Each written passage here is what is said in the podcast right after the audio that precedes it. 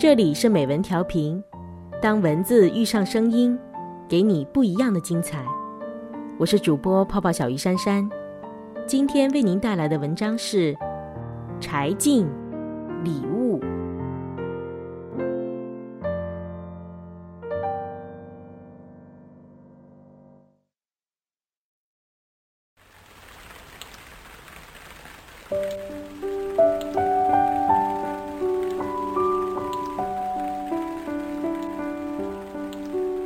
那是个夏天，晚上上班的路上，细细碎碎的下起了雨。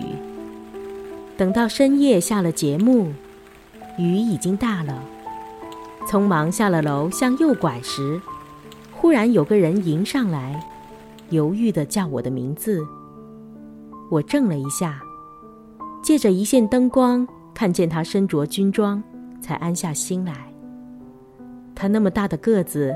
脸却很稚气，期期爱爱地说：“他是国防科大的学生，就要毕业了，来看看我是他几年来的心愿。”我一时也不知该说些什么，只将手里的伞移过去给他遮雨。他马上后退了几步：“不，不，不用，我走了。”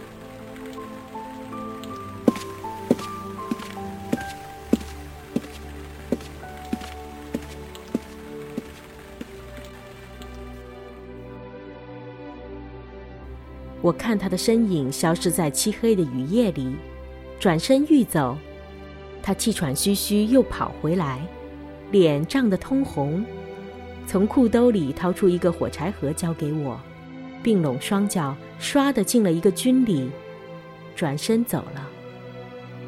火柴盒里装的是一只小乌龟，那是我收到的最可爱的礼物。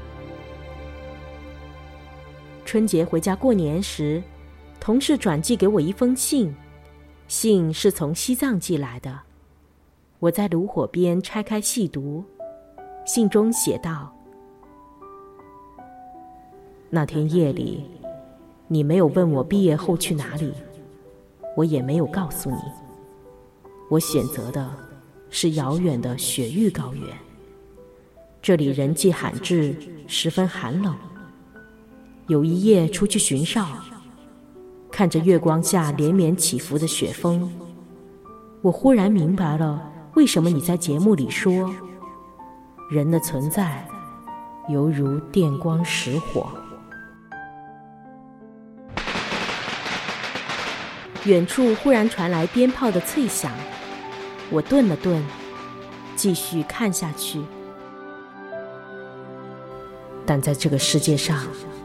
还是有很多东西值得用生命去护卫。那只小龟可好？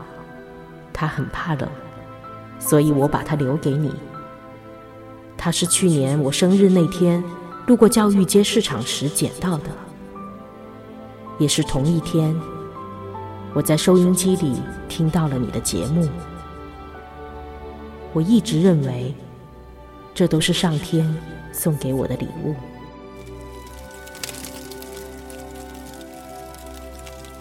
西边的炉火渐渐升起来，给严寒的世界增添了一点暖意。水仙已经开了两朵，满是清香。